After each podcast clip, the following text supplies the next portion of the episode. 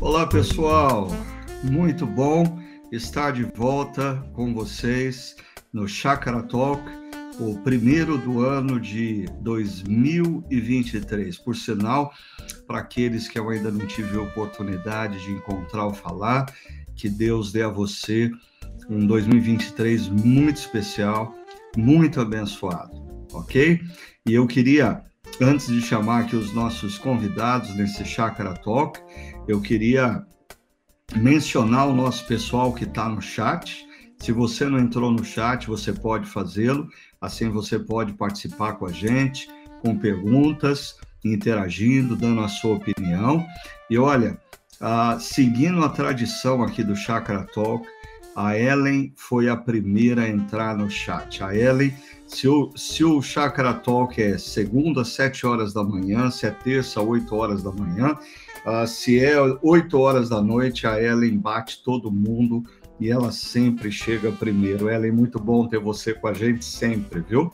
A minha querida Ana Maria Rocha também está com a gente, o Bruno, a Ana Melo, a Rosângela, a Nádia. A Nádia, ela está em Ubachuva, litoral norte de São Paulo, em janeiro, gente. Não dá futuro, é muita chuva, viu? E a Juliana Lapa, o João Carlos, a Juliana Vascon Vasconcelos, o Noadir Marques, presbítero da nossa comunidade, o Fernando Henriques. Eu não sei, eu acho que o Fernando ainda está lá nos Estados Unidos. Ele ganhou uma netinha e estava curtindo a netinha uh, por lá. Uh, manda um abraço aí para Estela, viu, Fernando? E parabéns pela netinha. Uh, também a Mirelle, a Paula, a Bianca, a nossa responsável pela comunicação, aí a Zezé Destro. A Zezé também está viajando, eu acho que ela está, não sei, mas está numa praia debaixo de chuva também. A Janete, a Gi, a Cláudia Sanches, que também está sempre com a gente, a Noemi Pizarro, Noemi, Noemi saudade de você aí, viu?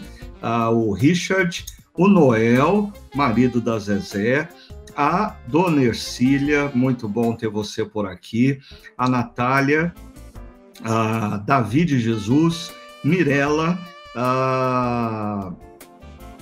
eu acho que é o Doni, o Doni Pérez também, os demais aqui, eles uh, estão conversando e você que vai chegando, por favor, entra aí no nosso é, chat para você poder fazer as suas perguntas uh, e interações.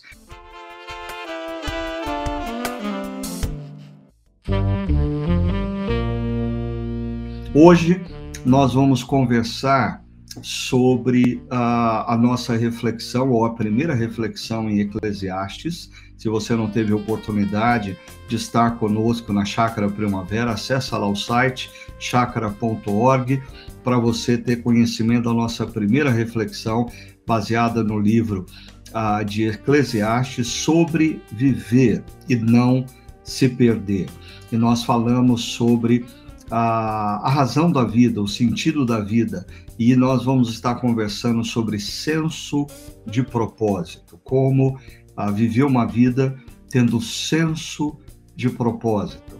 E para tanto, eu convidei aqui para me ajudar nessa interação com vocês o nosso querido pastor Tiago. Seja bem-vindo, Tiago, a esse momento. Feliz 2023 para você e para sua família, viu? Obrigado, Ricardo. Uma alegria estar com você e um abençoado ano novo para todos nós. Joia. E nós temos hoje uma convidada muito especial. Ah, é uma pessoa que eu vejo assim raramente e ela está muito distante de mim, ah, conhecida de alguns de vocês, a dona Sônia Agreste. Por favor, querida, tudo bem? que honra, gente, que prazer estar aqui participando do Chakra Talk. Nossa, é uma realização de um sonho, vamos dizer assim, né? a, a razão pela qual a gente convidou a Sônia para estar interagindo aqui com a gente é que eu e Sônia, alguns anos atrás, nós participamos de um processo de mentoria lá nos Estados Unidos chamado Unique.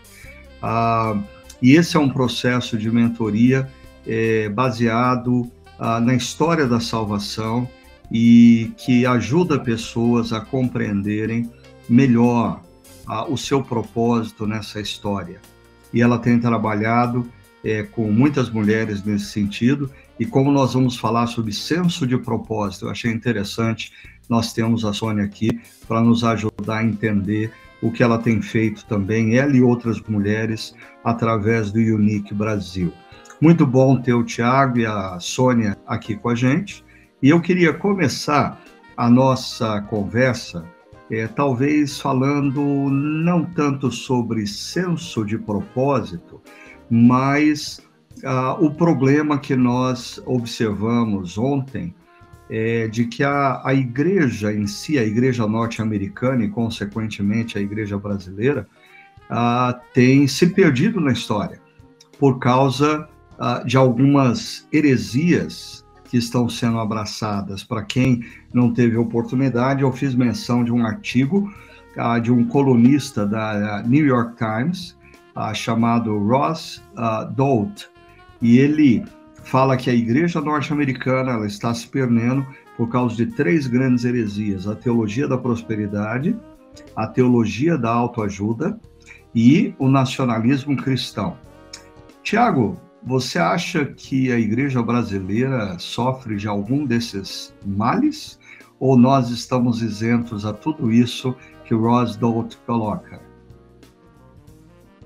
É, é, nós, sem dúvida, estamos sofrendo dos três, e de outros, outros mais, aí, infelizmente. Ah, eu te ouvindo ontem, Ricardo, como é minha área de pesquisa é o Apocalipse, ah, em Apocalipse capítulo 13 tem as duas bestas, a primeira besta que vem do mar e a segunda que vem da terra. De maneira muito simples, a primeira besta é o, é o falso profeta também e é a falsa religião. E é interessante que uma das características dessa segunda besta é que ela parece com um cordeiro, mas cordeiro em Apocalipse, mas fala como dragão. Porque, hum. de acordo com o Apocalipse, há três é, instrumentos de Satanás para atacar a igreja. E Satanás ele está contido, digamos assim.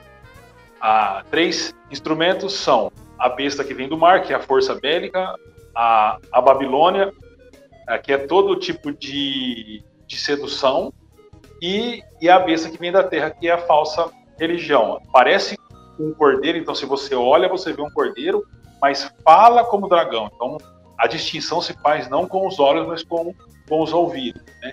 Então, desde o início, a, esse, esse problema de heresia sempre foi um desafio para a igreja. E na minha leitura, é o mais perigoso dos três. Por quê? Porque ele está do lado de dentro e não do lado de fora. E quem conhece um pouco de guerra sabe que o pior inimigo é aquele que está do lado de dentro. Ele implode tudo de dentro para fora, né? Quem está do lado de fora é, é chumbo trocado. Então, sem dúvida uhum. alguma, infelizmente, a igreja brasileira sofre com esses três problemas que o autor cita e que você trouxe para nós é, é, ontem, e de outros males também a, é, heréticos dentro de nós, né? Só para terminar, é interessante quando fala de heresia, na cabeça de muita gente tem heresias doutrinárias, teológicas, uhum. mas uhum. necessariamente não são só, elas também são teológicas, mas não são apenas só teológicas. E esse é um grande desafio para nós. Eu acho que um dos maiores problemas que envolve a heresia é que a pessoa tomada ah, na mente e no coração pela heresia, ela nunca acha que o que ela está crendo é heresia ela sempre acha que não, é a minha maneira, é o meu ponto de vista de enxergar as coisas. Mas ah, futuramente aqui na chácara eu tenho pensado da gente fazer ah, uma série onde a gente vem explorar mais profundamente essas três heresias, ah, mostrando qual é o ponto bíblico a partir do qual elas são criadas, quais são os principais prejuízos delas para a vida da igreja, a vida do cristão. Aí o que a gente tem que fazer diante disso? Mas, uh, Sônia, você, assim como uma pessoa que frequenta a igreja há muitos anos, quando você escuta que a, a igreja norte-americana ela está sendo é, diluída, ela está sendo atacada ah, pela tendência dos cristãos de abraçarem heresias e a menção à teologia da prosperidade, à teologia da autoajuda e o nacionalismo cristão. Como que você vê isso? Como que você escuta isso? Eu vejo com muita preocupação, porque nós temos visto que o que acontece lá nos Estados Unidos é, se, propaga, se propaga e repercute aqui no nosso país, né?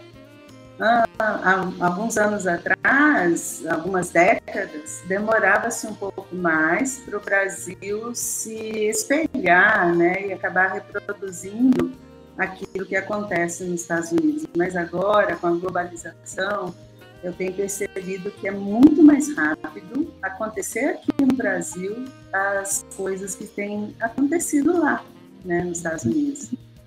E eu vejo com muita preocupação né, no que, que isso tudo pode causar na igreja em, em geral, né, na igreja brasileira. Não estou falando só uhum. da nossa comunidade, mas falando da igreja em geral, né? É, dessas, dessas heresias aí, uma que eu tenho lidado muito de frente é com a, a, a teologia da autoajuda, né?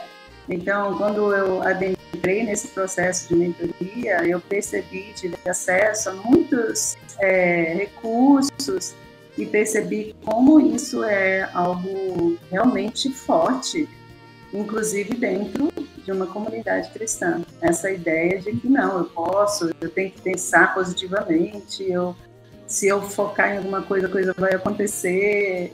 E você falou ontem sobre que essas ideologias elas vão desconectando pouco a pouco o cristão do evangelho, do evangelho. Né? É. Então é muito preocupante.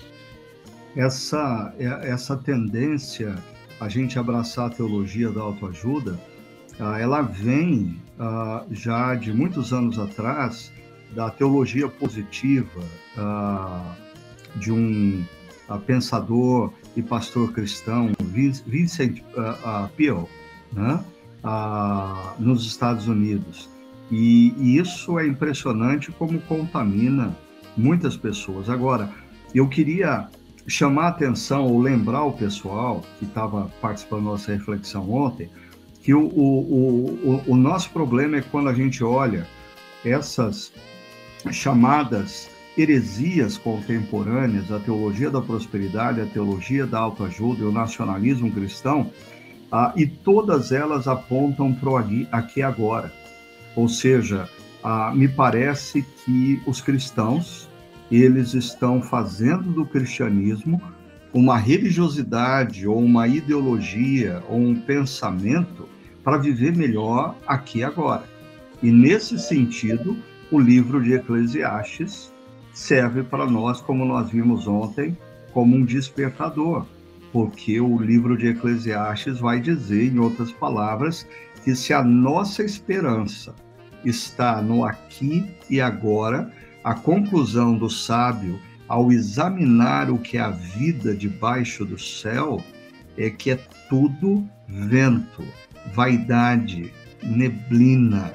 Nós precisamos resgatar o conceito da eternidade e o conceito da eternidade precisa precisa influenciar a, a, as nossas opções e decisões no aqui e agora que, que vocês acham? Eu sei que o Tiago ah, queria comentar um pouquinho sobre isso e a, a influência ah, de algumas filosofias ah, da Grécia Antiga sobre essa forma de se conceber a vida muito baseada no aqui e agora.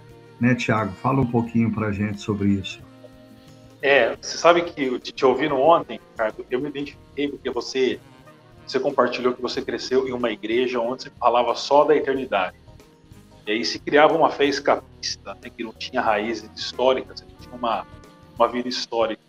É, eu sou mais novo que você, mas eu ainda também peguei uma, uma igreja assim.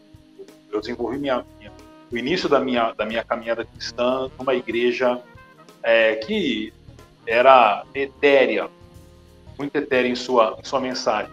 E aí, te ouvindo, eu fiquei muito assustado de perceber como em pouquíssimos anos isso foi revertido. Então hoje a gente tem que lembrar as pessoas que há a eternidade também. Elas estão tão ah, focadas no aqui e agora e elas elas estão elas esquecem da eternidade.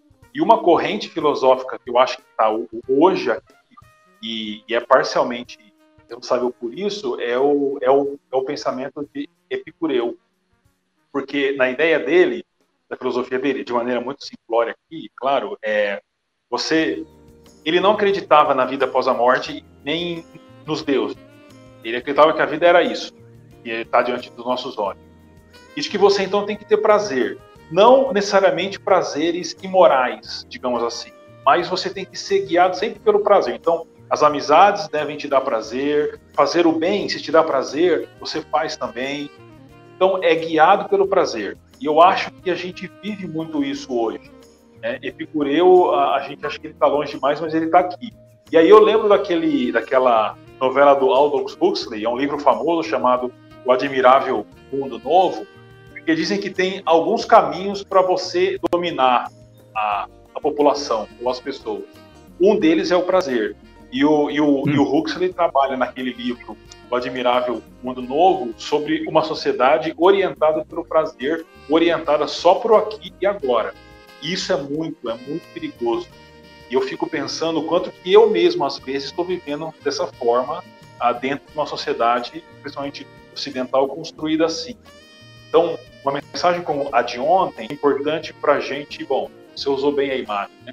Despertador tocando para a gente parar para avaliar se nós não estamos vivendo guiados por Epicureu, numa sociedade é, apontada pelo Huxley, que admirava um mundo novo, e não por valores cristãos.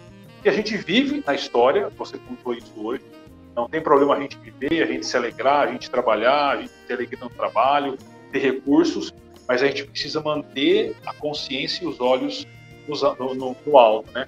Só para terminar, você citou, eu acho isso também ontem, quando Jesus sobe aos céus em Atos, as pessoas ficam olhando para o céu é, e aí vem os anjos e eles dizem assim, vocês estão olhando para o céu.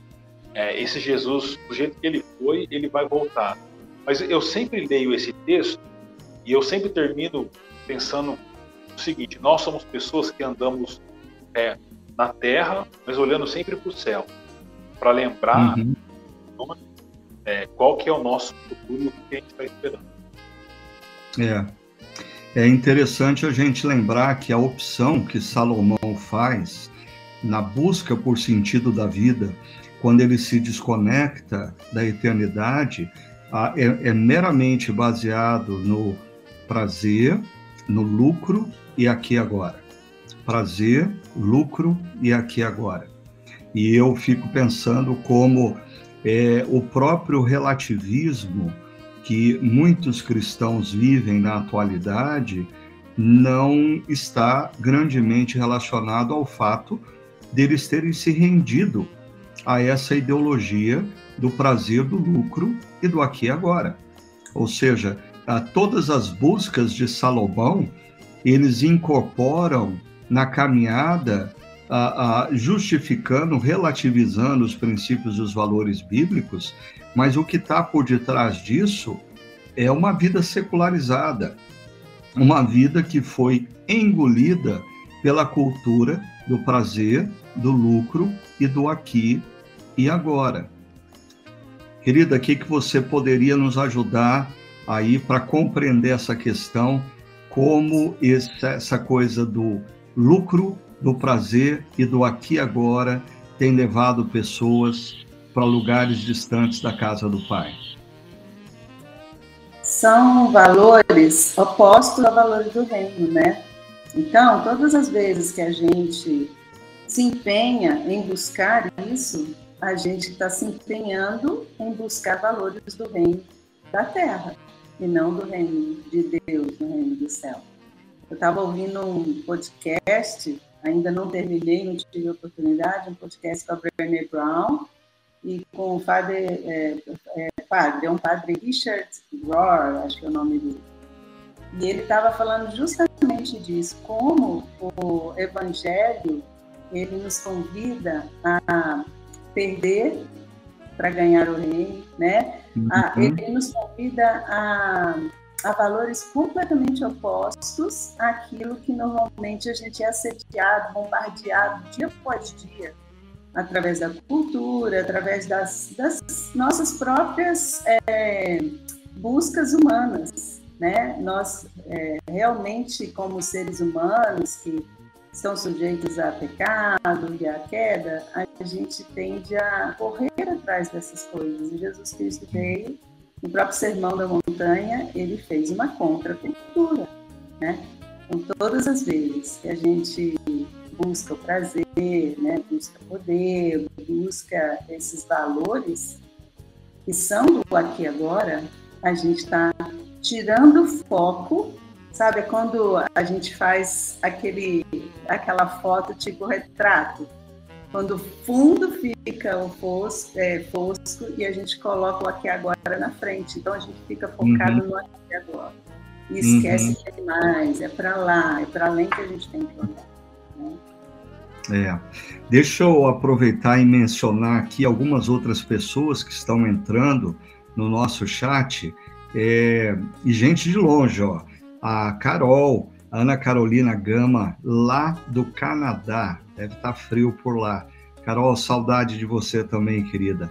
A Dea, a Dea Santoro, não sei se ela ainda está visitando a filha dela lá em Tampa, nos Estados Unidos também, a, a, a, tá por lá.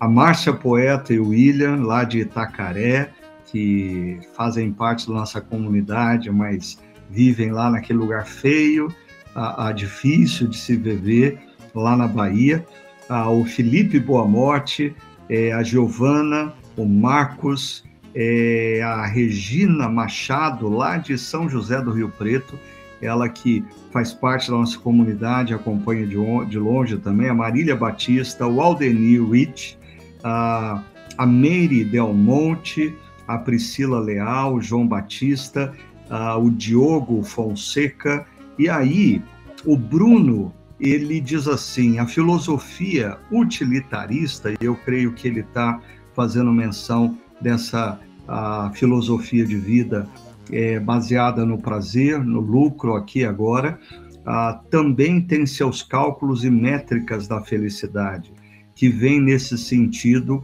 também do prazer, do alívio da dor e etc. É verdade, Bruno, inclusive existem pesquisas sérias sobre o nível de felicidade das pessoas. Alguns anos atrás, a gente até fez uma série baseado nessas pesquisas ah, que apontam para o fato de que ah, nos países mais ricos, por incrível que possa parecer, o nível de felicidade é inferior. E somado a isso, olha, o João Carlos ele faz menção a algo que nós tratamos ontem, é sobre o suicídio de pessoas famosas, pessoas que alcançam o topo da montanha e descobrem que no topo da montanha não existe o que elas estão buscando ao longo da vida com prazer, com lucro e com o aqui e agora. Né? E o João Carlos até levanta essa pergunta: como interpretar essa situação é, com o cristão, com pastores. Eu não sei se o João Carlos está se referindo ao problema do suicídio é, entre cristãos e entre pastores. Mas eu vou me arriscar e depois eu peço é, é, para o Tiago e a Sônia me ajudarem aí. Ah, primeiro, eu acho que mesmo quando nós falamos da questão do suicídio entre pessoas famosas e poderosas, a gente não pode se esquecer que por detrás ah, do suicídio, não poucas vezes existe uma enfermidade. Uma enfermidade não identificada pela família, uma, uma enfermidade não tratada com a seriedade que deveria ser tratada. Por isso, é, cristãos e mesmo pastores não estão isentos é, é, é, de serem vitimados por essa situação. Agora, o que nós colocamos ontem é que existe uma, uma uma, o, o, o, suicídio ele se faz muito mais presente ah, na vida das pessoas que parecem ter alcançado posições que muitas vezes nós sonhamos que se nós alcançarmos, nós vamos ser felizes. Isso indica que subir a montanha não vai nos oferecer o que muitas vezes a gente, iludido ah, nessa vida debaixo do sol, nessa vida baseada no prazer, no lucro, no aqui e agora, ah, o topo da montanha não tem para nos oferecer o sentido da vida. Como que você, Tiago, e você, Sônia, veem essa questão do fato ah, do suicídio ele se fazer presente ah, em algumas situações na vida de cristãos e na vida até de líderes, pastores? Posso começar, Tiago? Uhum. Você vai ser um gentleman, vai deixar uma dama falar primeiro, é isso? Olha só, enquanto você falava, pequeno, me veio aquela é, escala de valores de Maslow. Uhum. Quando você tem assim as suas necessidades mais básicas que vão sendo supridas, né, as fisiológicas, necessidade de segurança, de proteção, necessidade de relacionamento. É, depois que você passa por isso, você tem uma busca por identidade, por autoestima. Conseguindo alcançar a autoestima, você sobe mais um degrauzinho e vai lá para os degraus onde você quer influência, você quer fama, você quer poder e tal. Dependendo da forma como você aborda é, esse nível de busca, você pode caminhar para usar essa influência, essa fama, esse poder em prol da humanidade, né? Então, fazendo é, uma busca é, em relação à sua, voca sua vocação, os seus dons, os seus talentos, a própria influência que lhe foi conferida para que algo de bom seja deixado para a geração, né? Que você para gerações posteriores. Talvez uma das coisas que desemboca em bastante tristeza, em bastante esse sentido de minha vida não faz sentido, é a pessoa não conseguir convergir a partir daí para esse senso de propósito e usar isso é, deixando um legado humanitário, né? E isso acontece também com cristãos. Também com cristãos, por que não? Né? Às vezes a gente é, fica é, apenas envolvido com. Ah, não, tô, não, me leve a mal, não estou falando que o evangelho não, não, aborda essas coisas. Lógico, nós como cristãos, nós temos aí a, a nossa vocação de fazer discípulos de todas as nações, mas existe um chamado particular para cada um de nós, e existe um papel para cada um de nós uh, no lugar onde Deus nos colocou e, e, com os dons que Ele nos, deu e nos presenteou. E a gente precisa intencionalmente descobrir isso para deixar, sim, de fato, um legado na, na nossa geração. Eu acho que quando a gente consegue entender a importância que a gente tem, não pela nossa importância, pela nossa fama, pela nossa influência, mas com o papel que Deus nos deu para o bem, para o amor ao próximo, e esse amor também ao Senhor, a Deus, ser propagado, a gente caminha de uma maneira melhor, né? emocionalmente, fisicamente, espiritualmente. Né? Legal. É, antes do, do, do, do Tiago é, nos ajudar na compreensão dessa questão complexa do suicídio entre cristãos e até mesmo líderes e pastores, ah, deixa eu só é, a, a, colocar uma coisa, eu acho que a, a Sônia pontuou algo muito importante, que é, às vezes, a, a nossa espiritualidade é uma espiritualidade que uh, vê ou compreende a salvação em Cristo Jesus como uh, ponto final. Ou seja, fui salvo em Cristo Jesus. Que bom. Agora, o que, que me resta fazer? Esperar a eternidade, essa é uma lacuna muito grande. E nós precisamos perceber, por exemplo, na carta de Paulo aos Efésios, eu gosto sempre de mencionar que no capítulo 1, por três vezes, o apóstolo Paulo faz a menção de que nós somos salvos a fim de quê? A fim de quê?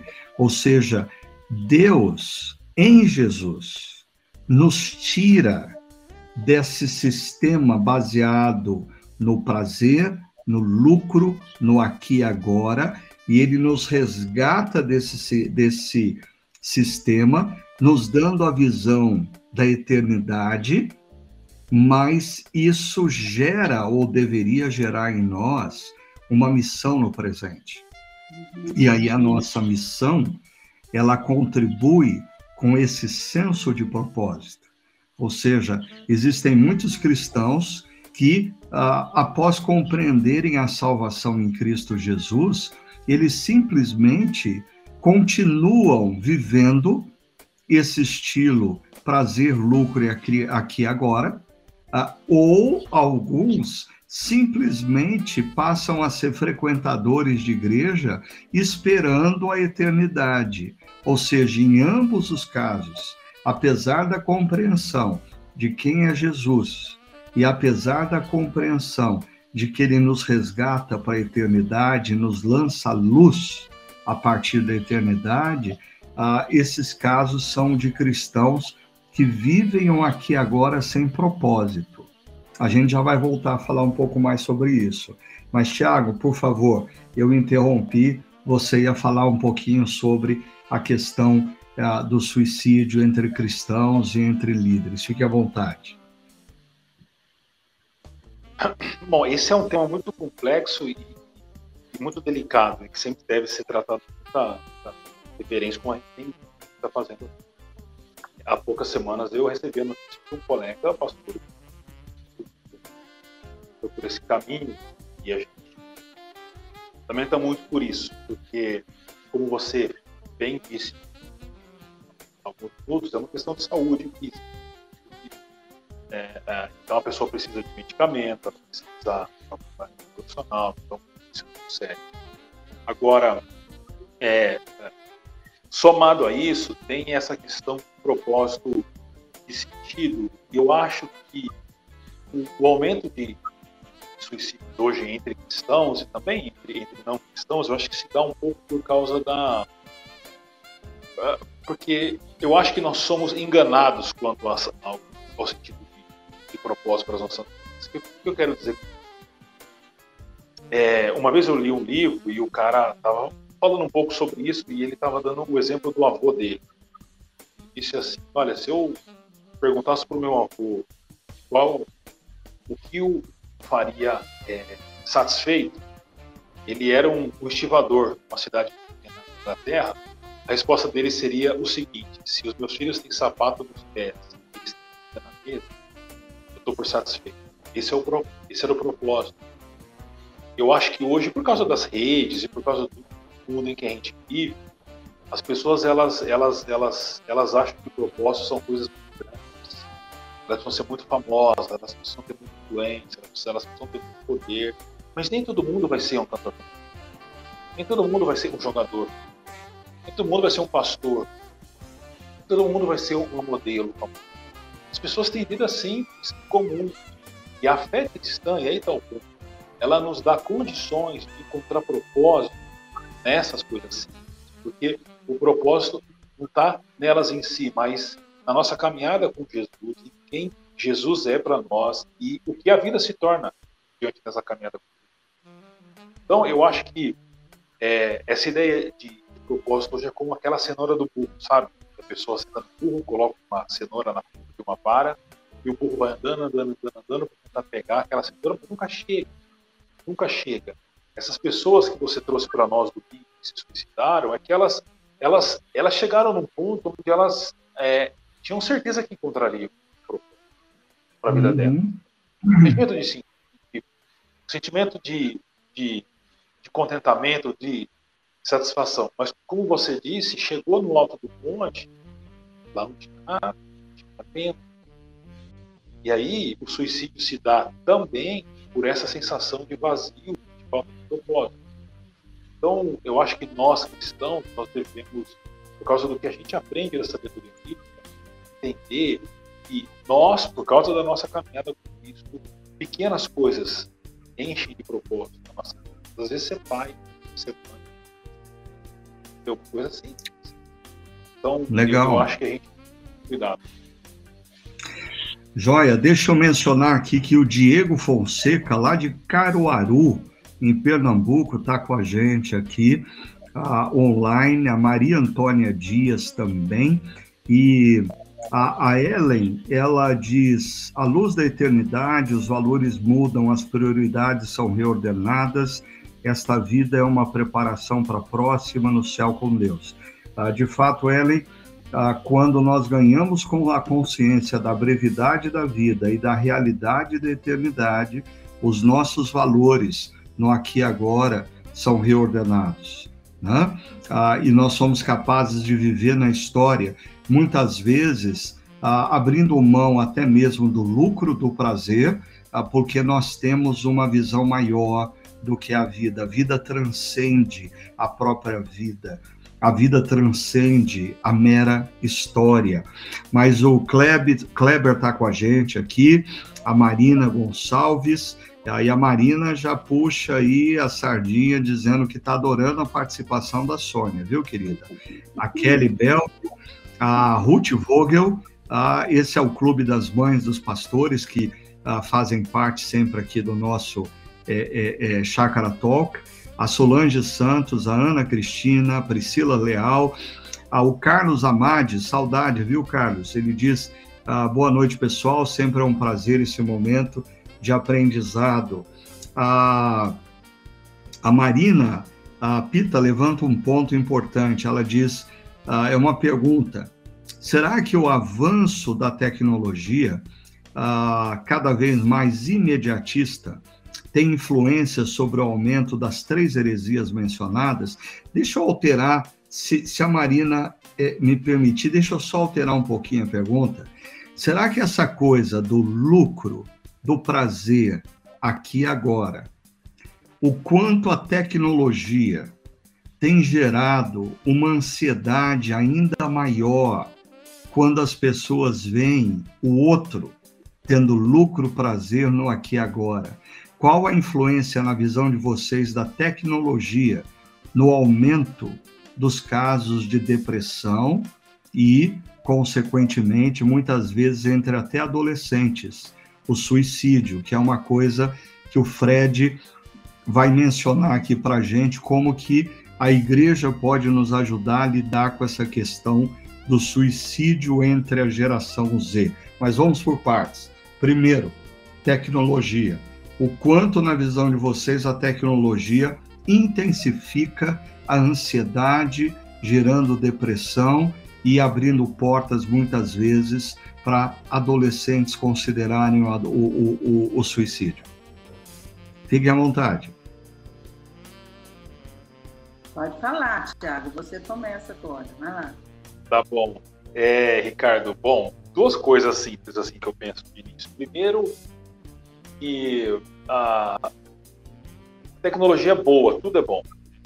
Deus Deus tem condição à humanidade para desenvolver e a gente faz muita coisa por causa da tecnologia, da internet, das redes. Então isso é muito bom. Mas como tudo aquilo que o homem põe a mão, tem o lado bom, mas também tem o lado negativo. E, e dois pontos do lado negativo, eu diria que primeiro é, é que as redes sociais, é, elas, elas são assim, um mundo de mentira. Então, as fotos que as pessoas postam, geralmente elas, elas postam, e aquelas pessoas que veem as, as fotos, elas querem se comparar, mas é, é, elas, elas esquecem que elas devem viver suas próprias vidas e encontrar sentido em suas próprias vidas. Então, isso eu acho que é o primeiro ponto. Mas o segundo é porque a internet, principalmente as redes sociais como Twitter, Instagram, WhatsApp, YouTube, por exemplo, é, são muito estimulantes. Estimula muito. Tem gente que acorda, a primeira coisa que faz é, é pegar o celular. E vai dormir uh, olhando para o celular. Eu ouvia um podcast de uma pessoa que falava sobre mudança de hábitos, e ela disse que duas coisas importantes que ela fez e mudou muito a vida dela foi acordar e pegar o celular só depois de uma hora. Hum.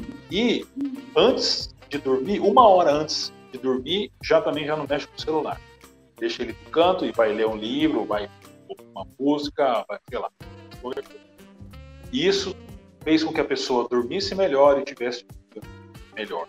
Porque as redes, elas são tudo, é, é, é tudo muito rápido e é tudo muito estimulante. E isso vai gerando ansiedade. Então, para resumir, eu acho que a gente deve usar as redes, a internet, o celular com sabedoria, porque realmente influencia muito a gente. A gente deve tomar atitudes muito práticas assim para poder usar sabedoria esses recursos que Deus é, eu acho que a questão das redes, elas provocam. Você falou isso, né, Ricardo, na, na palestra ontem, no sermão ontem, a questão da comparação da inveja. Né? A gente usa comparação assim para é, tornar menos é, grave o pecado da inveja. Né? Então, assim, uma das coisas que é libertador é você parar para prestar atenção no que a palavra de Deus, de Deus diz acerca de nós, né? através da vida que, que Cristo deu para a gente. O texto lá de Efésios 2, verso 10 diz que em Cristo Jesus, Deus nos fez obra artesanal. Nós somos poema, nós somos criação em Cristo Jesus. Cada um de nós artesanalmente criada em Cristo Jesus. O que isso quer dizer? Não há como a gente se comparar com o outro, né? Uhum. Mas o que, que a tecnologia, principalmente as redes sociais, estimulam? a gente cair nessa falácia da gente se comparar e desejar, cobiçar o que é do outro, que também é um dos pecados que Deus preveniu os seres humanos de não caírem nessa, né? Então eu acho que ah, todas essas coisas, a inveja, a comparação, a cobiça, elas vão causando, sim, como o Tiago falou, esse nível de ansiedade dentro da gente que a gente não está sabendo lidar com isso. Elas uhum. estão realmente desviando a gente do foco é, e de a, ser grato ao Senhor por Ele ter nos feito é, obra artesanal em Cristo Jesus. Uhum. Legal, eu acho que a, a Sônia agora chega no ponto para lançar luz sobre o nosso tema principal quando ela cita Efésios, capítulo 2, verso 10, que Paulo diz que cada um de nós é um poema de Deus, um poema de Deus, e que nós fomos feitos em Cristo Jesus para as boas obras. Aqui uh, eu queria começar a destacar duas coisas. Primeiro, se nós somos poemas de Deus, como a Sônia colocou, nós somos únicos e nós deveríamos estar mais atentos para conhecer a beleza do que Deus está fazendo em cada um de nós, ao invés de nós estarmos o tempo todo nas redes sociais verificando o que acontece na vida dos outros, a perceber a beleza do que Deus tem feito em nós e ganhar consciência, que o apóstolo Paulo fala que nós somos poemas, e que fomos criados em Jesus para as boas obras.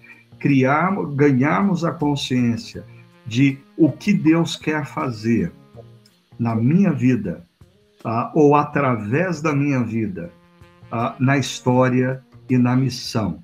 E aqui eu queria pedir licença para o Tiago, eu ia voltar, vou voltar para a Sônia, que eu estou vendo aqui no chat, Tiago. Uh, a gente está sem, assim, ibope.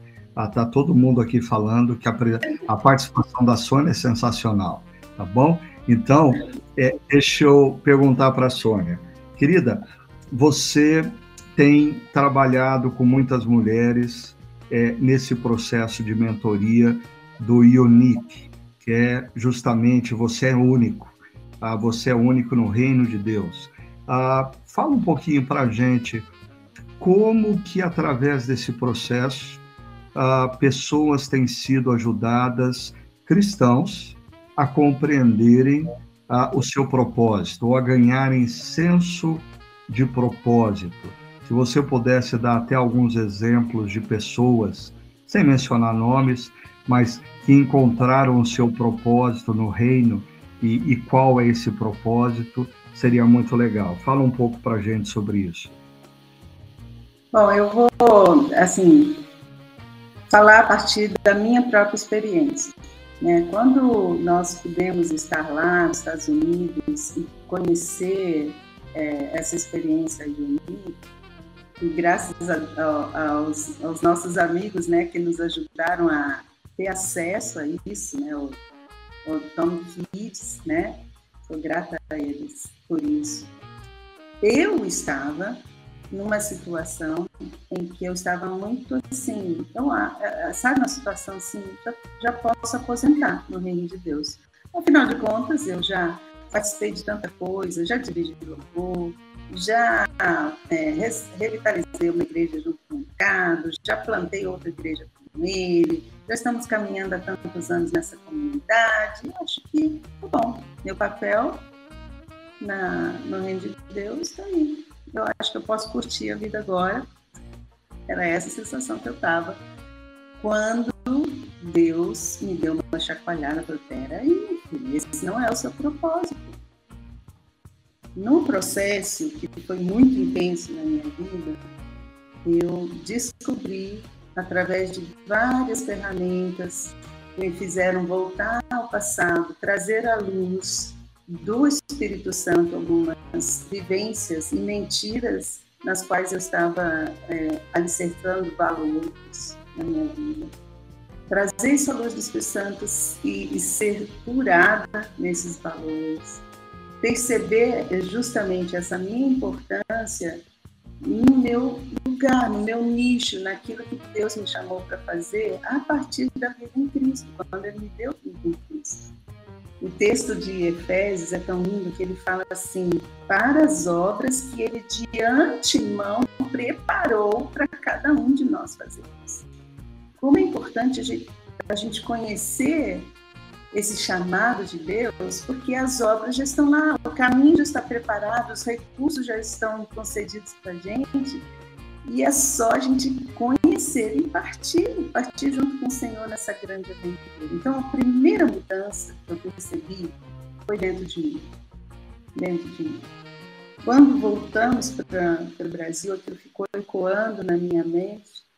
E o meu chamado, eu identifiquei que eu sou um refúgio para as pessoas, porque Deus me deu o dom de, dar, de transmitir paz e amor e aconchego no meu abraço, na minha fala, mas é um refúgio para impulsionar pessoas a voltarem a agir, voltarem à alegria e principalmente é, se manterem no caminho de edificação do reino de Deus, né?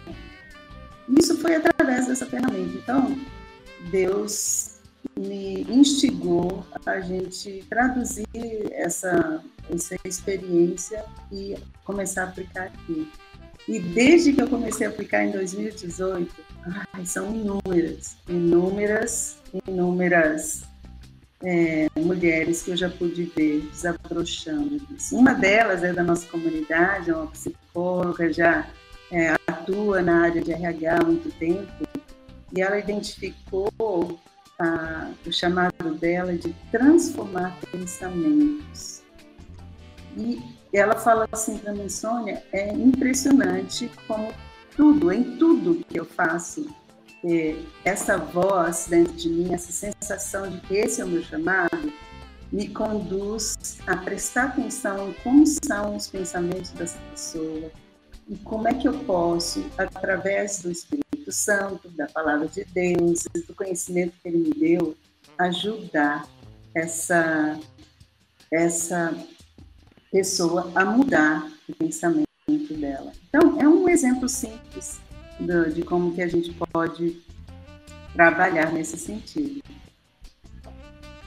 Legal, e eu acho que assim vale a pena é, é, pontuar para as pessoas que assim o, o, o processo ah, daqueles que passam por essa ferramenta, essa ferramenta não é mágica, o unique, mas basicamente as pessoas são convidadas a olhar para trás e perceber o que Deus fez nas suas histórias, a relerem as suas histórias à luz da ação graciosa de Deus. Outra coisa que as pessoas são convidadas a fazerem, a se conhecerem mais em Cristo Jesus. Quais são os seus dons, quais são os seus, as suas paixões no sentido de, de alvos no reino de Deus e mais são convidadas a olharem para a sua realidade e perceberem o que Deus está chamando elas para fazerem. Então a Sônia deu o exemplo dele. na minha experiência pessoal, é, depois de por duas, três vezes fazer o processo, de olhar ah, para o meu passado, perceber a ação de Deus, perceber o amor de Deus, perceber a graça de Deus, ah, procurar avaliar os meus dons, os meus talentos, o que Deus tem feito através da história, o que me move, o que me apaixona. Ah, eu cheguei à conclusão que a minha vocação ah, é gerar mudanças. Ao longo da minha vida, ah, Deus me chamou para gerar mudanças. É, quando eu fui pastor lá em Pirituba, o que eu fiz foi gerar mudanças. A plantação da chácara Primavera nada mais foi do que ah, algo para gerar mudanças na igreja brasileira.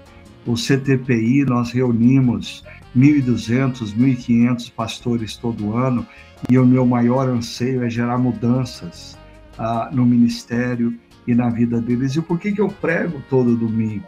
Eu não prego todo domingo com o propósito que as pessoas ah, simplesmente conheçam mais da palavra de Deus. Eu prego todo domingo com o propósito de gerar mudanças.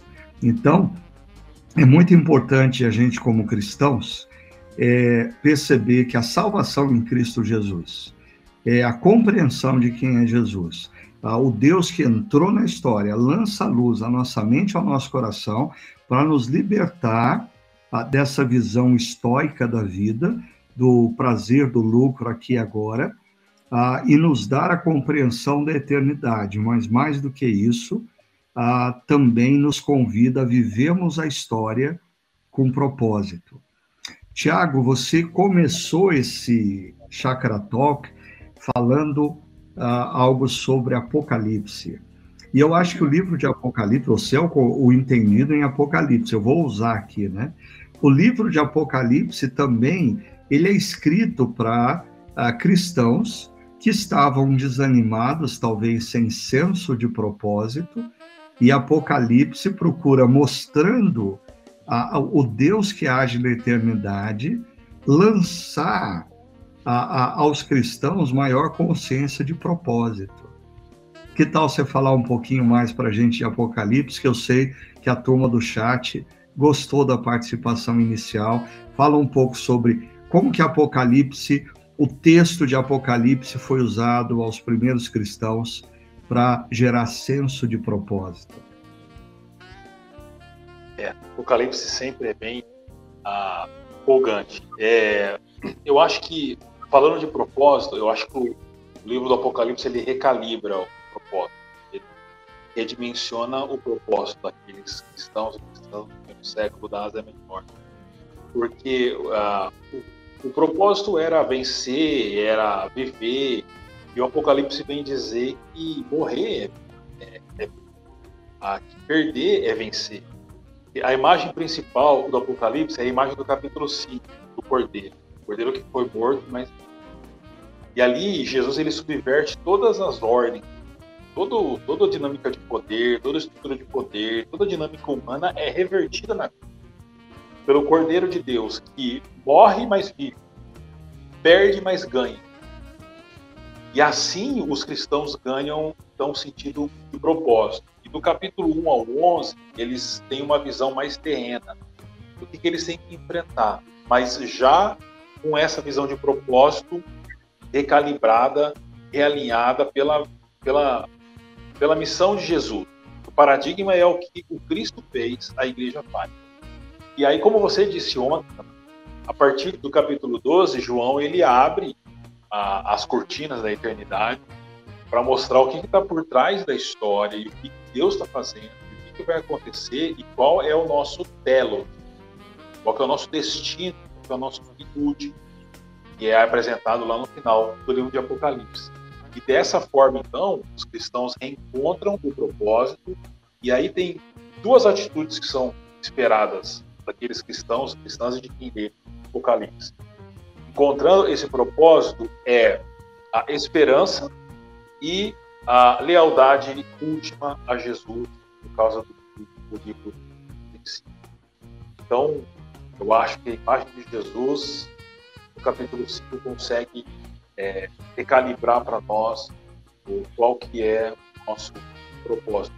E eles encontraram esse propósito, a história da igreja mostra que eles muitos morreram por causa da Ninguém morre no sentido uhum. entregado, não no sentido mas quando você tem um propósito muito claro de você acredita piamente, você está disposto a entregar sua vida e é esse o propósito do Apocalipse.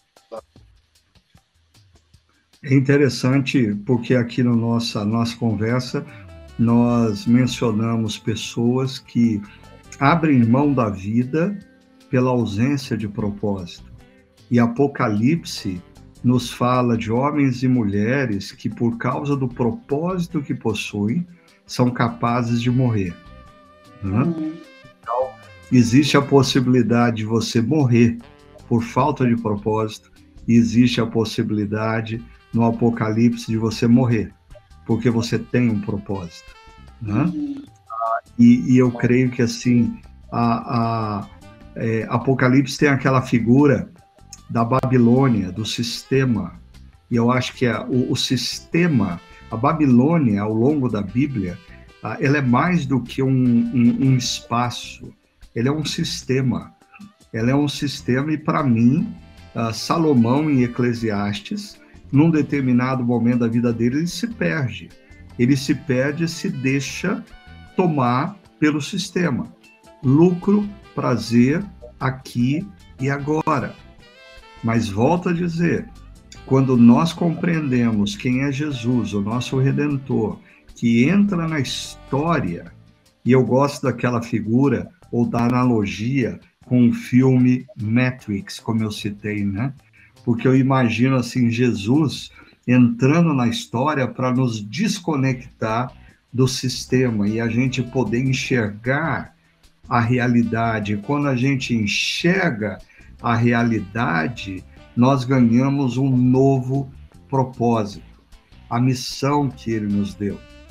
Eu queria caminhar aqui para o nosso encerramento convidando uh, o Tiago e a Sônia para dar uma última palavra é, para o pessoal que está participando aqui do nosso Chácara Talk, esse primeiro do ano de 2023, sobre esse tema, senso de propósito.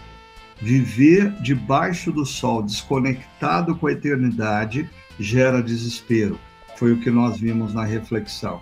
Mas Jesus entra na história vindo da eternidade para nos reconectar com o Pai, com a eternidade, com a história da salvação. E agora nós podemos olhar para a história e vivemos a história com senso de propósito. Uma última palavra, Tiago, para o nosso pessoal, Sônia, e aí a gente vai caminhar para o nosso encerramento. Quer terminar, Sônia? É, então, eu posso falar, deixa você dar um grande finale aqui na coisa. Enquanto a gente estava aqui conversando, é, me veio um, um pensamento assim.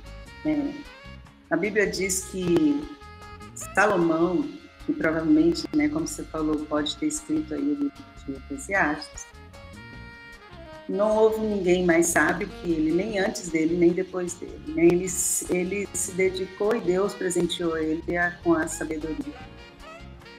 Mas a sabedoria dele não garantiu para ele né, aquele senso de propósito. O que eu quero dizer com isso? Muitas vezes a gente está, é, como cristãos, também se deixando engolir por essa falácia de que se a gente se desenvolver muito, buscar autoconhecimento, autodesenvolvimento, nós vamos perceber o nosso propósito e tal, mas desassociado da ação do Espírito Santo, conduzindo a nossa vida, fazendo transformações profundas e curas internas maravilhosas, a gente vai continuar e talvez aumentar a nossa angústia. E o próprio Salomão fala, quanto mais conhecimento a gente adquire, maior é a angústia também que a gente adquire. Então, a gente precisa, assim, entrar num processo de buscar, conhecer o nosso propósito, mas centrado, guiado pela ação do Espírito Santo. Meu incentivo é: jamais deixemos a palavra de Deus, jamais deixemos de orar, de nos colocar diante de Deus nessa busca pelo nosso propósito. Amém. Tiago, e você? Dá sua palavra, por favor. Ricardo, eu não sei se é porque eu já estou nos 40 e então começar a descer o morro, é... mas eu, eu, eu nunca é... procurei propósito em coisas muito grandes. Mas eu acho que eu estou ainda mais é, focado e encontrando propósito, propósito em coisas pequenas.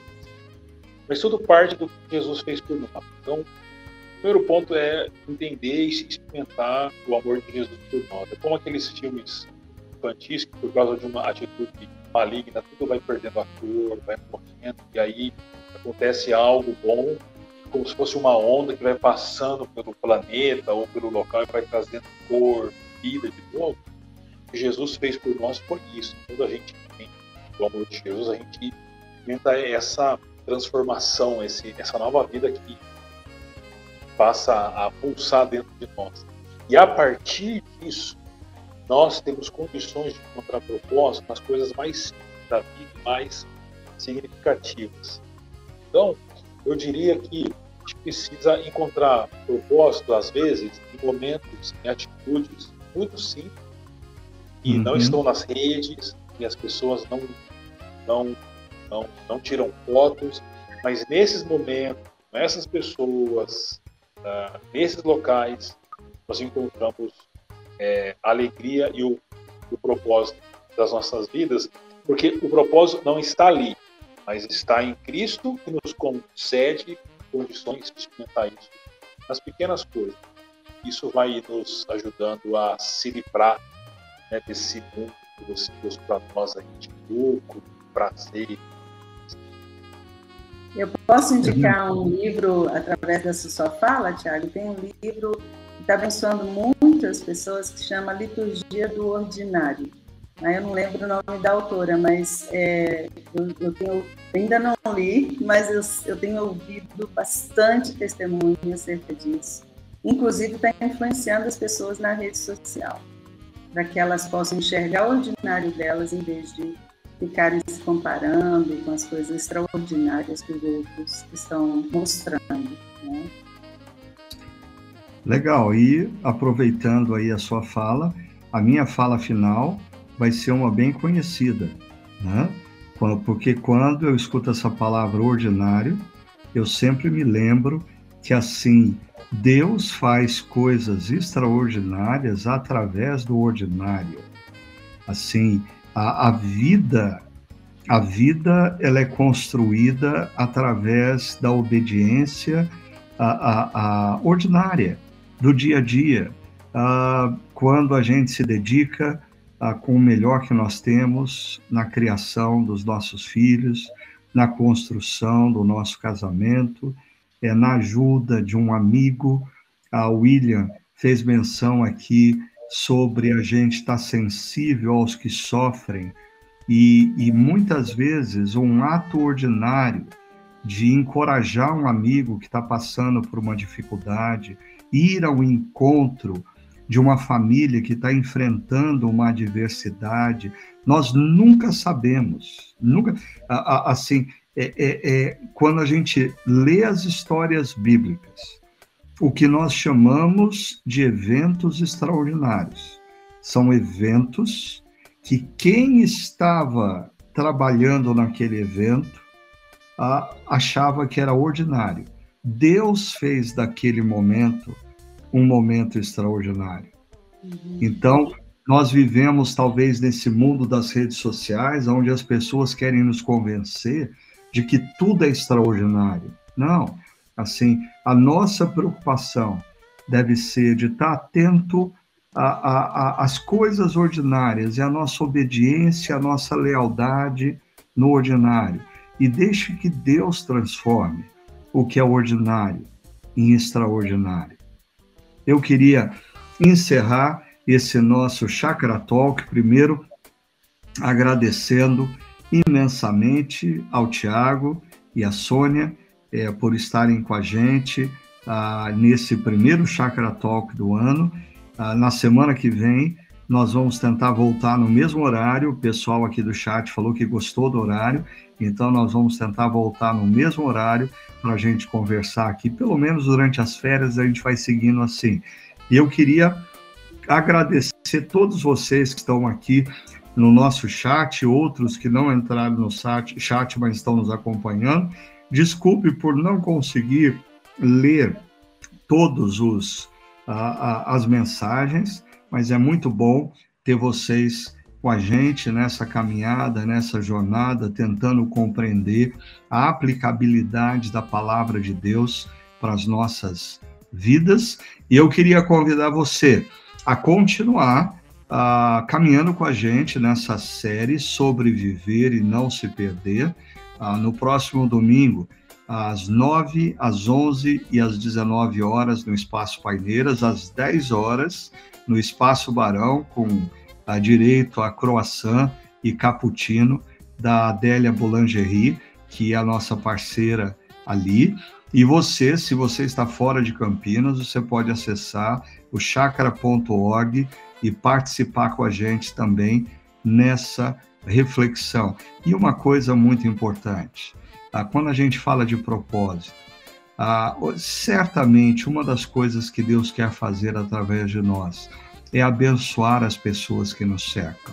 Por isso, ah, não deixe de convidar seus amigos, seus vizinhos, seus parentes para caminharem com a gente, viu? Faça isso. Próximo domingo nós vamos continuar a nossa reflexão e na segunda-feira a gente continua conversando aqui no Chácara Talk. Obrigado, Tiago. Obrigado, Sônia.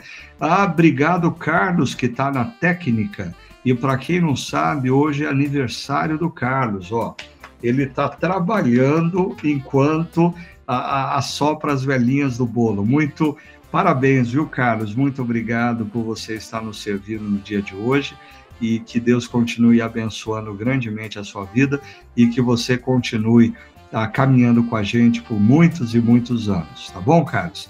Gente, boa noite. Deus abençoe vocês ao longo dessa semana e vivam a partir do amor de Deus na vida de vocês e cumpram o propósito que Deus tem colocado na história de cada um de vocês. Até o próximo domingo.